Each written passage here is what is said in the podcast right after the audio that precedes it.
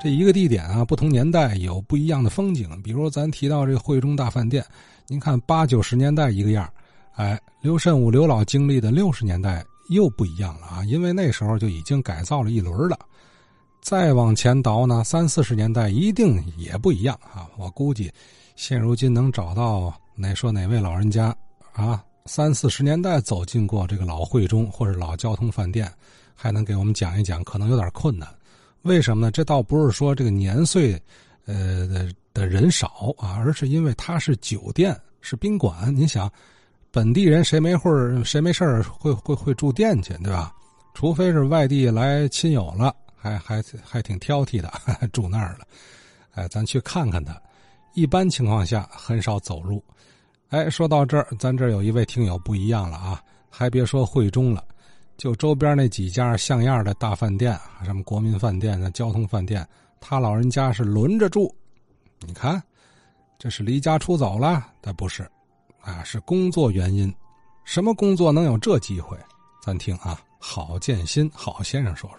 呃，我本人呢是做警卫工作的，啊，有机会啊，这个从工作这个角度呢，包括汇中饭店、交通旅馆。啊，国民饭店、北辰饭店，咱们周围的吧，我都住过，都是在有任务的时候住会。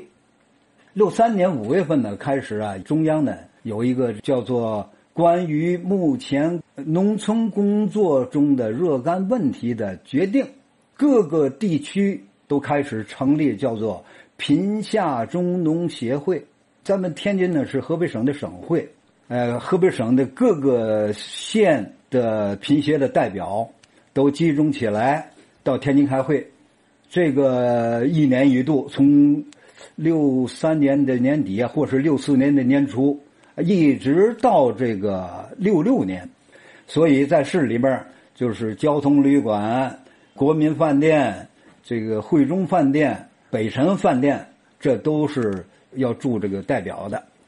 汇中饭店呢，他进门之后呢，左手这一一楼这一一一大面呢，都是这个像礼堂啊，是舞厅啊，呃，我们这个会议期间呢，他就做餐厅，呃，他不光是啊贫协会，还要开呀民兵代表大会，连续的，反正这几个这个饭店呢，都住过几次，共同点呢都是木结构的。啊，就是那木头都非常好。再一个呢，就是这个房间呢，挑高都特别特别高。呃，那睡觉时候一躺着一看，哎呦，这顶子那么高。我要是有那么间房子，我先给他搭一个二层，这上面来个阁楼，连睡人的什么的，很有富裕。啊，当时就给那么个印象。汇中饭店是是它是有有餐厅的，呃，交通旅馆是有餐厅的。国民饭店是有餐厅的，北辰饭店没有餐厅。他这客人怎么办呢？集体都到邓英楼，一天三顿饭吧。哎，大伙儿就就呼噜呼噜呼噜呼噜的。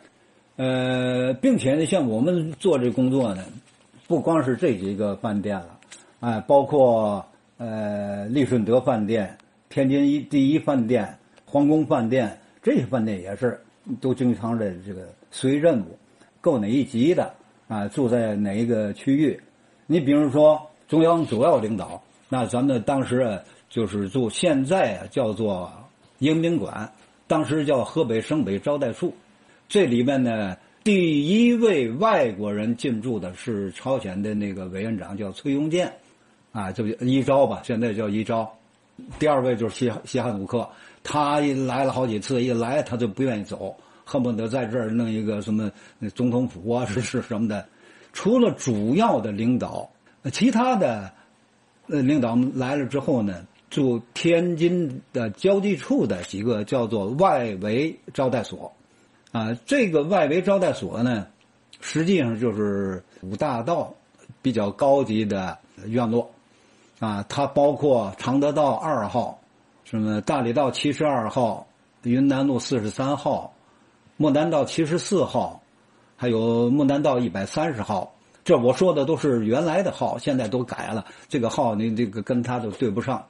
我们是经常要要要进驻的，啊，要随着这个我们的保卫对象到这儿来。常德道二号呢，就是呃民园体育场旁边的那个，呃，这个我记忆比较深刻的呢，就有那个陈伯达，啊，周扬，肖华，啊，陈伯达到这儿来呢，主要是这个搞四清蹲点儿，他时间比较长，来的次数也比较多。他呢，就是这个呃蹲点儿呢，就是叫南郊的西右营。呃，这个人呢挺有意思，他常常是坐着当时呢就是很不起眼的一个这个花纱，做花纱。呃，他一般呢都是不等进村呢就下车，戴一顶这个大檐帽，啊，这个肩膀上搭着一件的布织的这个中山服啊，什么卷着这个裤脚腿儿，晃晃悠悠，晃晃悠悠从天间走，哎，见见了这个老乡呢就搭个几句。他一般呢，到晚上或是在周末，这个辽宁路啊有个义林阁，就是他的经常光顾的一个好去处。伊林格呢，那那个真是真是好地方，对他来说啊也不少收获。然后还有一个印象最深的就是总政主任肖华。肖华呢，他是一九六六四年的冬季呢，在这住了一段，干什么呢？在这住啊？主要是这个，呃，完成了一个叫做“红军不怕远征难”的一个一个一个一个长征组歌，哎，这个是非常非常有意义的，哎，这个呢，我就有有机会呢和这个好多的名演员爱唱歌的都特别崇拜的，什么马国光啊、马玉涛啊、贾世俊呐、王克正啊，还有耿连凤等等等等，这能天天的见面，哎，为什么呢？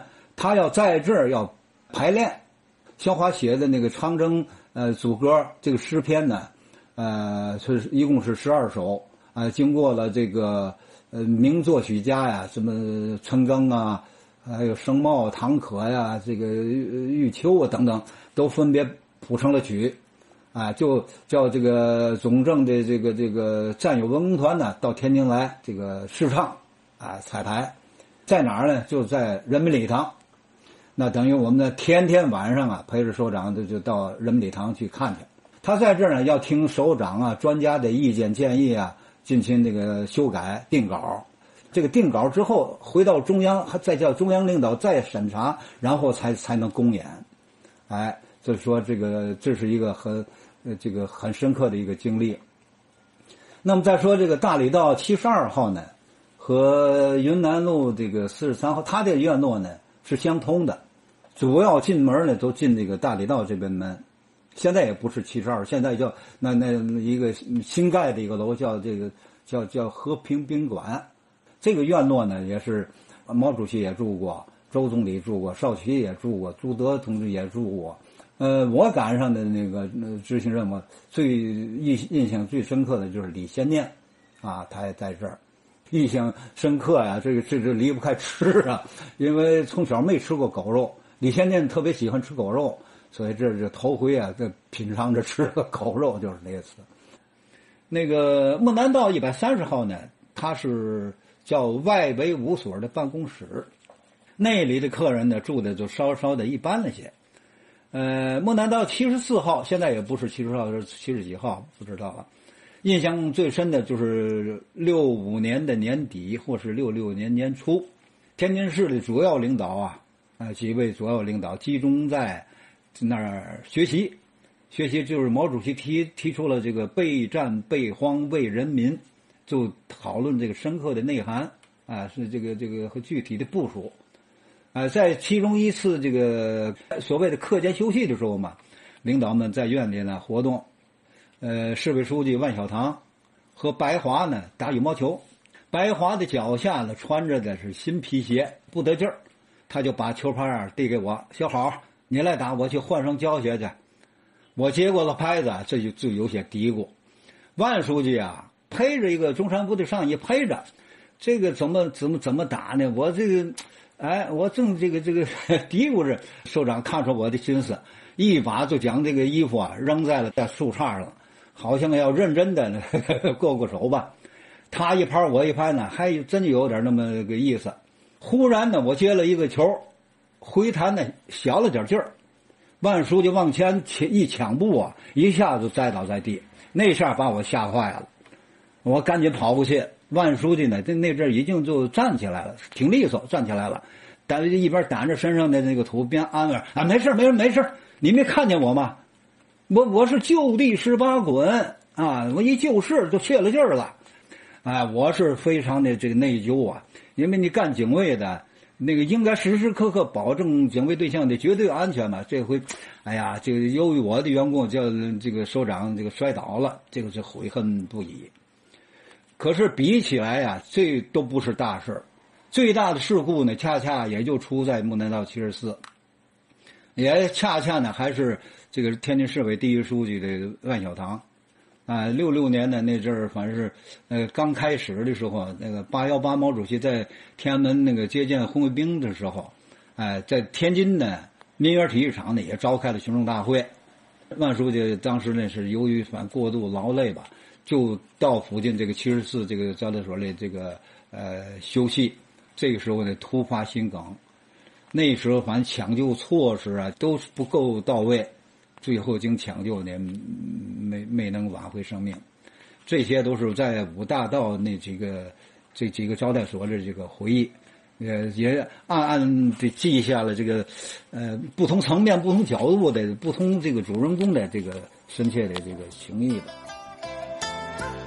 好先生啊，郝建新好先生，前几天讲了一段最痛回忆，对吧？因为吃了过期的黄虾。结果是真晃了一下，呃，闹肚子，错过了为毛主席警卫并合影留念的机会。哎呀，痛啊！这回呢，跟老首长打羽毛球，对吧？吊球啊，给老首长吊个大马趴，对啊，小鬼胆量不小嘛。那会儿的老首长啊，还真就没那么多事儿啊，都很平易近人的，没什么官架子，淳朴，很亲民。好，这是从会中饭店呢，郝先生这是联想了很多关联的往事啊。